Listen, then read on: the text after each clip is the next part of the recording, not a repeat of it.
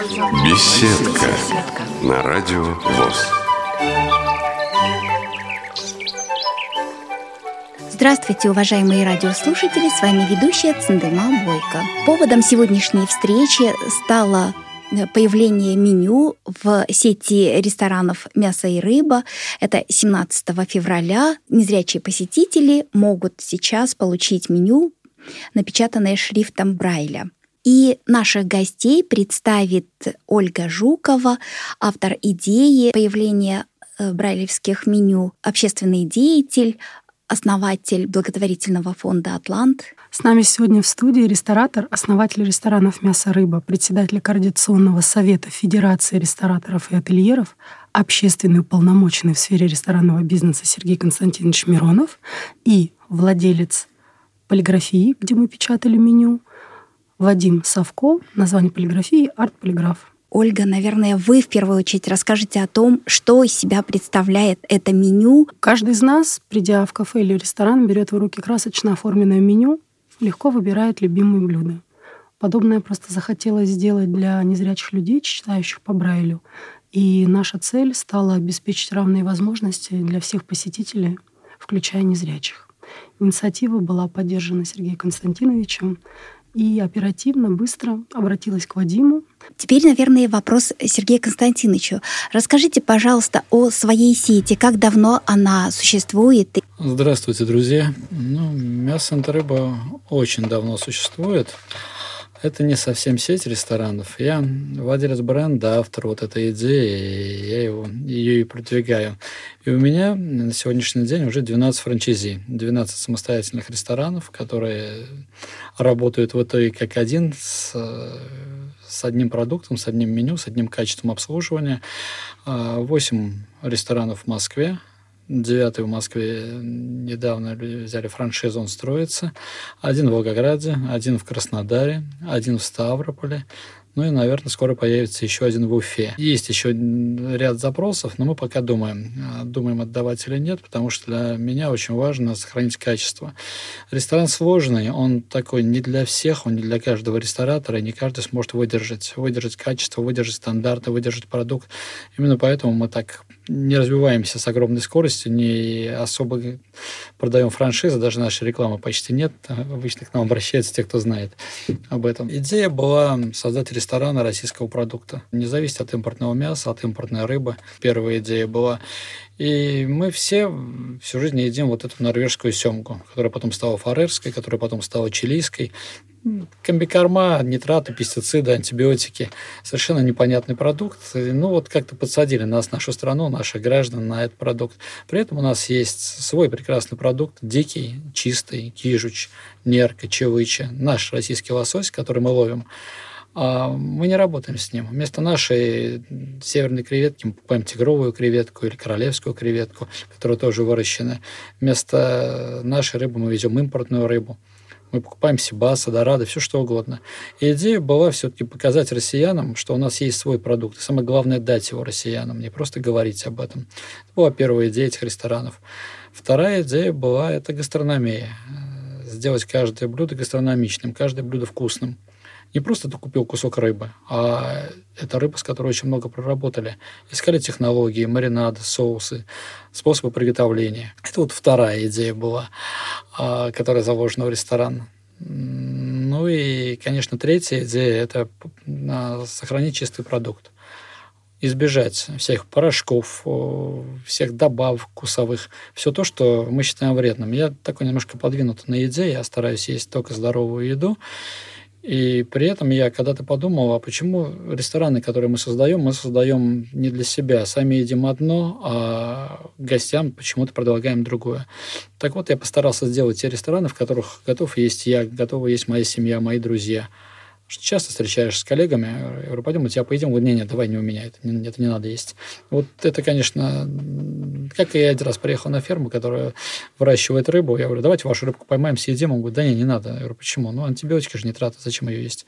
Вот мы должны быть, здесь это вот некий такой баланс, некая такая, может быть, философия, когда мы честны с собой и честны с нашим потребителем. Понятно, что если ты добавишь вкусовые добавки, возьмешь какой-то более дешевый продукт, ты заработаешь больше денег. А зачем? Вот что потом с этими деньгами? делать. Поэтому это немножечко такая мясо-рыба, это все-таки рестораны не совсем про деньги, это про продукт, про потребителя, про отношения. Да, я хочу сказать, что нам э, довелось, во-первых, протестировать уже э, брайлевское меню и к тому же продегустировать некоторые блюда ресторана. И сразу хочу сказать, что невероятно вкусные. И действительно вот нет разных химических добавок, но при этом э, сохраняется не только вкус, но и внешний вид. Вот об этой стороне можно тоже, как вы к этому подходите? Ну, вот каждое блюдо, оно вводится очень долго вот с момента идеи завести новое блюдо до момента реализации это обычно полтора-два месяца.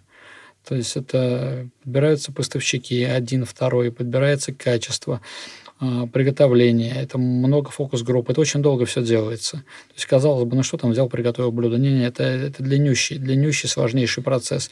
Ну и кроме того, это же надо сделать, чтобы это было все-таки, чтобы он зарабатывал.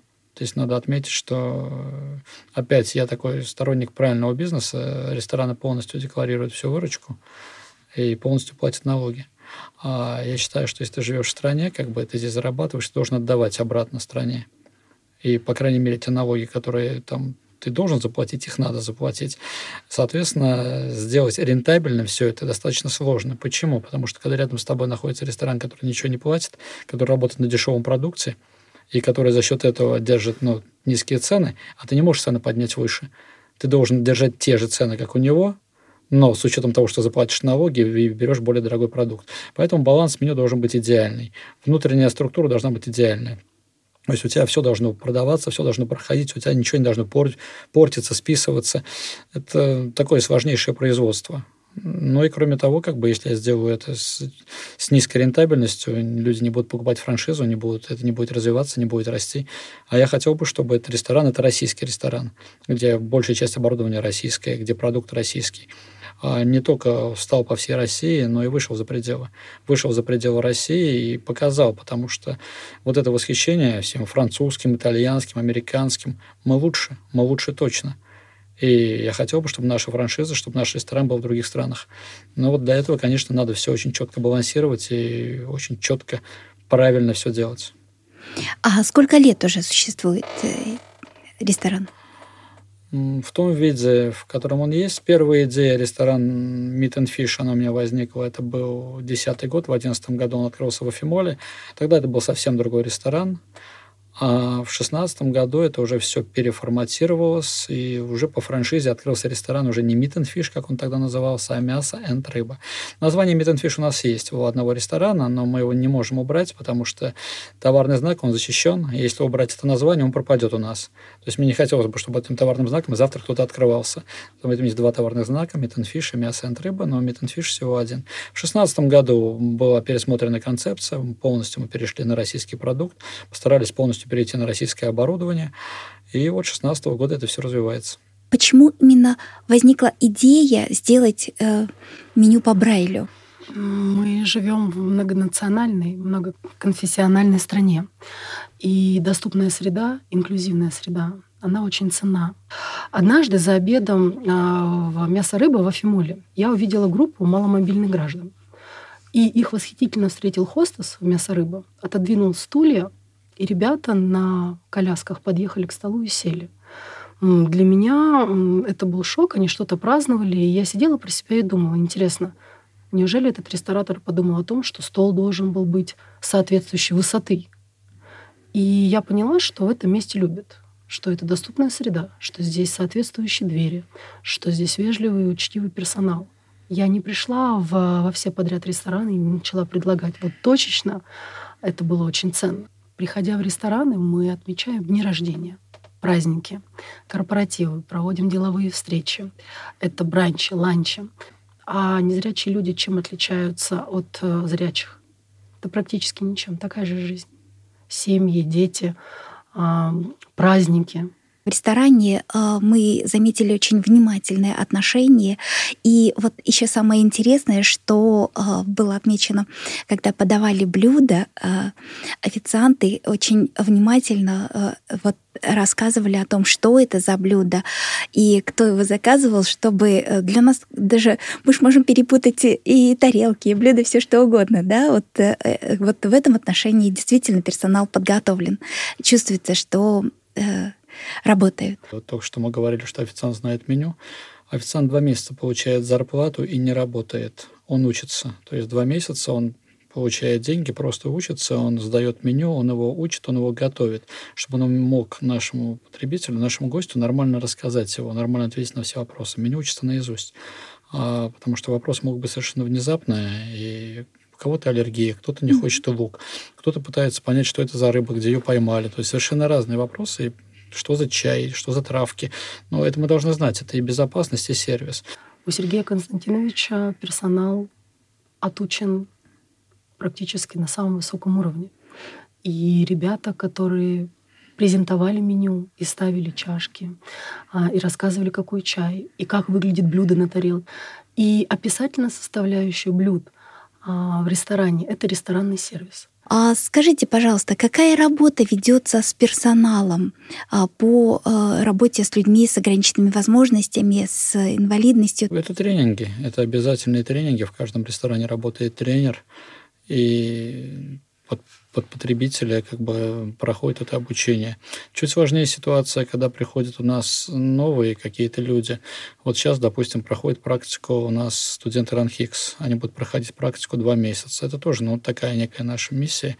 А, мы все время говорим о том, что нет качественных кадров, а, мы не можем получить, при этом мало что делаем. Вот я специально пошел работать преподавателем в РАНХИКС, и на практику забираю всегда практически весь первый курс, раздаю нашим франчайзи, и два месяца людей учат. Людей учат работать, их учат э, взаимодействовать, с ними работают тренеры, а, им платят зарплату а, практикантам. А, и вот, конечно, с одной стороны, это все здорово и правильно, с другой стороны, конечно, когда этот сотрудник подходит, но он еще не прошел до конца обучения гостю, ну, тут бывают какие-то нюансы. Вот тут нам чуть сложнее. Потому что... Что касается нас, во втором квартале 2024 года мы передадим «Мясо рыба», обучающий видеокурс, как взаимодействовать сотрудникам компании, если они встречают гостя с ограничением возможностей по здоровью, по зрению.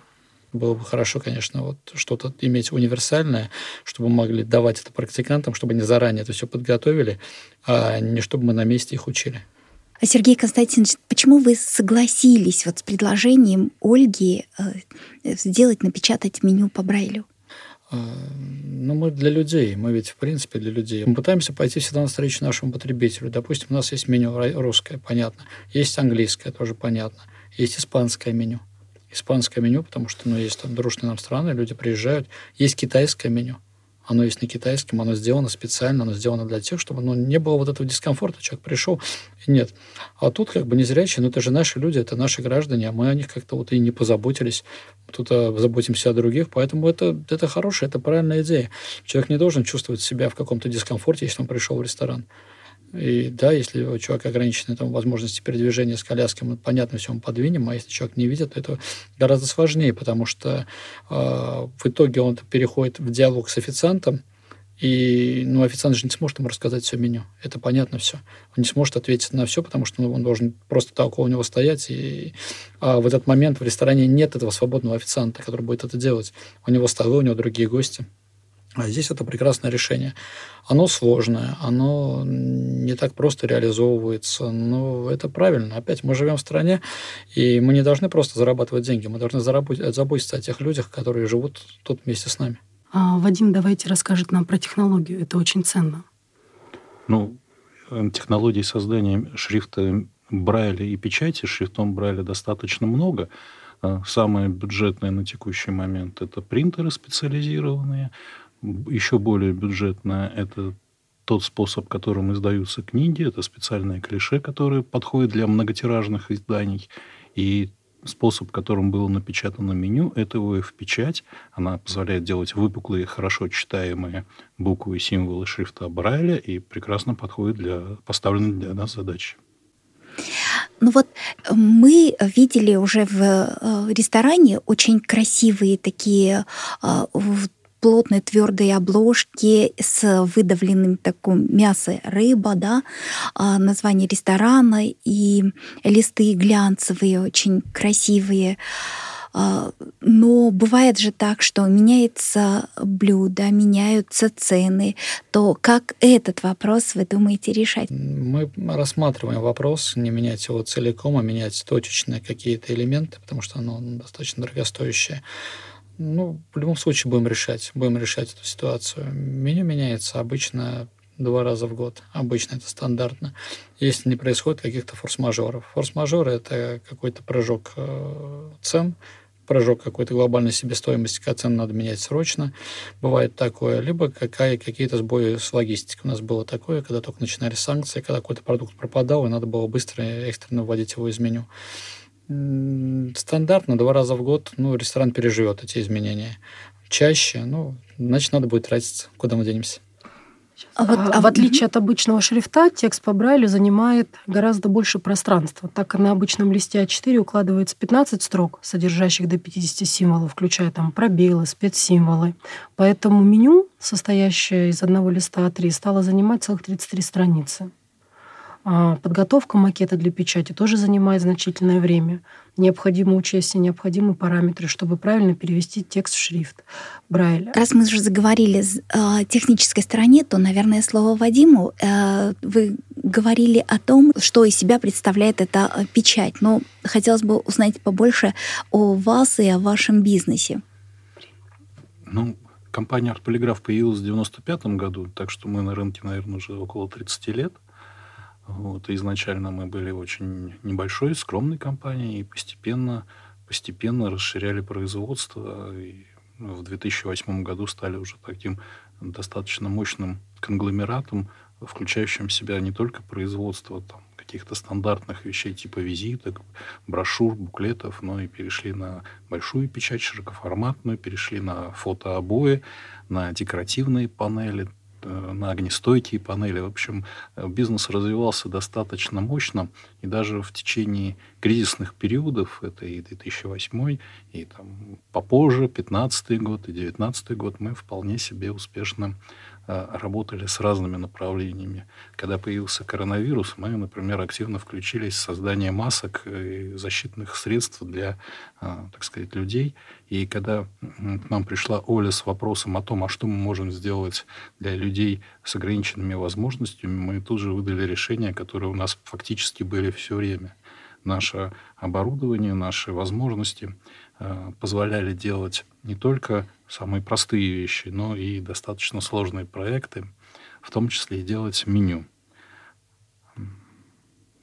Собственно, сама демонстрация вот возможностей э, ОФ-оборудования, которое у нас появилось, это еще с 2005 года.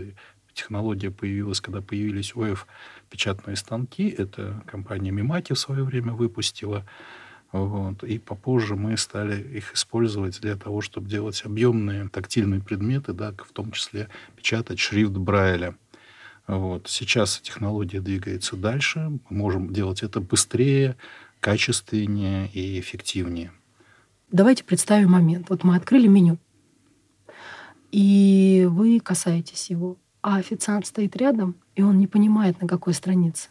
Он не понимает, о чем идет речь. И поэтому Сергей Константинович а, предложил решение, такого решения нигде не было, что над самим названием обыкновенным шрифтом написано. То есть там, например... Название блюда, да? Название блюда. Большинство ресторанов располагаются в торговых центрах. А в торговых центрах всегда есть лифты, всегда комфортные двери. Всегда может посетить а, как маломобильный, так и незрячий, так и человек с ограничением возможностей по слуху. Потому что есть люди, которые помогут, которые направят. Это большая ценность. И а, многие учреждения, такие даже как Всероссийское общество слепых, а, рано или поздно или встречают корпоративы, новогодние праздники. И мясо-рыба — это одна из самых лучших решений, куда можно прийти и с семьей, и с друзьями, и с коллективом, и всей компанией. А мы знаем, что большинство незрячих их сопровождает собака-поводырь.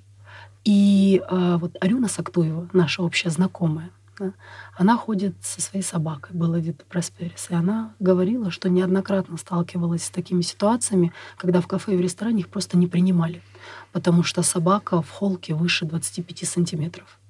А здесь э, да, всегда рады и тебе, и твоему питомцу. Это тоже очень ценно. Скажите, пожалуйста, какого эффекта вы ожидаете от э, появления меню по Брайлю в вашем ресторане? Это не столько для людей с ограничением возможностей по здоровью. А мы приходим, и мы очень часто забываем. Это еще возможность лишний раз увидеть, кто живет с тобой рядом в этом мире. Ценить свое здоровье, обращать внимание. Потому что кто-то рождается незрячим, а кто-то теряет зрение мгновенно. Никто из нас не застрахован.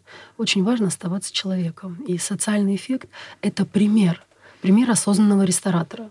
Мы все говорим про осознанность, про просветление, а обычно у людей это заканчивается на каких-то спортивных тренировках. А осознание общества и среды, в которой ты живешь, страны, в которой ты развиваешься, это большая ценность. И я действительно жду, и я приглашаю гостей потому что Сергей Константинович ну, пошел на риск. В любом случае бизнес открывается для денег. Это не денежный вопрос. Это вопрос, как говорили изначально, духовной составляющей. Я жду примера. Я хочу, чтобы подхватили франшизи, чтобы проявили осознанность, проявили сознательность и сказали каждому, мы тебя ждем. Ты для нас тоже ценный. Приходи, пожалуйста. Вот такого эффекта я жду. А здесь вот эта философия, то, что мы что-то берем, мы зарабатываем в этой стране, мы должны отдавать обратно. Отдавать обратно и вот в таком социальном плане. То есть мы здесь идем навстречу, идем навстречу нашим гражданам, тем, тем людям, которые живут рядом с нами, в данном случае с ограничениями. Какие блюда э, вы бы могли посоветовать нашим радиослушателям, которых нет в других ресторанах? Ну, во-первых, надо есть кижучи. Он отличается от той семги, которую мы все едим, выращенной. Это дикая рыба настоящая. Я в этом году тоже летал в Владивосток, специально пробовал на месте. Каждый год отправляю туда людей, каждый год отправляю экспедиторов, которые смотрят, пробуют, дегустируют все это, выбирают эту партию, потому что купить его в Москве, конечно, невозможно. Его надо везти с Камчатки. Надо прийти попробовать, что такое настоящая чистая рыба. Не вот это вот откормленная непонятно чем, то, что мы едим вот этого лосося, а вот настоящее. Поэтому любые блюда из дикого лосося, любые. Тартар из дикого лосося, стейк из дикого лосося, это прям вкусно, это интересно. А это в первую очередь. Потом мясо. Ну, наши фирменные стейки. Они есть только у нас. Э, надо их попросить. Такого не сидите в другом месте. Это очень много времени на это ушло. Я попробовал бы трубача магаданского вот такого трубача ловит всего один корабль. У нас он то есть, к сожалению, то нет, потому что ловят только одни рыбаки вот этого качества. Этого трубача, ну, надо попробовать. Если вы до этого ели трубача и попробовать час, это небо и земля. Я сам удивился, я был в Магадане, но очередная моя поездка, я попробовал вот там, а до этого ел ну, трубача десятки раз. Я понял, что я ел вообще другой продукт. Десерты. Десерты прям все эксклюзивные. То есть мы их ищем, мы их подбираем. Вот Анна Павлова, Ольга сказала, это прям вкуснейший десерт. А, вот он подсказывает мне. Сан-Себастьян, в общем. Есть, есть такой чизкейк, Сан-Себастьян. Он нестандартный чизкейк он готовится мало времени и при очень высокой температуре, поэтому сверху так вот, как будто он подгорел чуть-чуть выглядит, но это безумно вкусно. Надо приходить пробовать. То есть меню сделано так, что можно приходить каждый день и каждый день пробовать. Я там сегодня заезжал за завтрак. На завтрак я себя в соцсетях выложил. Я съел наши сырники, я попробовал яйцо Бенедикт, но это вкусно. Это вкусно. Это вот для людей, которые разбираются в еде, которые хотят съесть что-то гастрономичное, что-то не банальное, что есть везде, а что-то что-то вот прям необычное, и все-таки по совершенно адекватной цене. Если мы берем там то же самое мясо, тот же самый рибай, ну, он стоит э, примерно столько же, сколько в магазине. Ну, так получилось, нам удается так, такие цены держать. То есть я говорю именно про рибай, не про все на свете. А, ну, потому что с рибаем все просто. Мы же просто купили мясо и просто пожарили его. Какой в него вложен труд? Да никакого. Э, почему на него должна быть какая-то большая наценка? Поэтому цена на него именно такая магазинная цена. Это хороший рыба, 250 дней зернового откорма. То есть надо приходить пробовать. Ну и, конечно, для любителей вина а, там не просто 200 позиций вина. мы сделали 35 позиций разливного вина. Это тоже намеренный шаг. Ты приходишь в ресторан, хочешь выпить бокал, много не хочешь. А тебе дают какую-то гадость, а все хорошее в бутылках. Так вот 35 позиций – это все топовые позиции, то, что мы пьем. Ну, взял один бокальчик вина под стейк или один бокальчик вина под рыбу. Ты не хочешь напиваться, не хочешь много брать. Почему ты должен быть ограничен вот именно бутылкой? Или вот в разлив какая-то ерунда, какое-то столовое вино, какое-то простейшее. А тут, тут, тут все вкусно, хорошо и по совершенно в адекватной цене. Можно взять, правда, можно взять как живых морепродуктов из аквариума набрать, чтобы там уже подороже, так и взять килограммовую рульку, которую мы сами маринуем, сами делаем, килограммовую, которая стоит там 950 рублей, по-моему. Ну вот меню сделано так, что любой человек, как бы, если внимательно его почитает, посмотрит, может по своему кошельку как бы подобрать себе блюда, и они не будут хуже. То, что они будут чуть дешевле стоить, они не будут хуже тех блюд, которые дорогие, они просто другие. По поводу десерт, десерта могу сказать, что в, э, в начале декабря даже э, вот пирожное было осыпано все свежей земляникой. Это просто потрясающий э, десерт. И еще добавлю от себя, уважаемые слушатели, а, Сергей Константинович очень скромный человек, и тем не менее не стоит забывать про комплементарное меню. Когда ты приходишь в мясо-рыбу, тебя встречает радушный хозяин.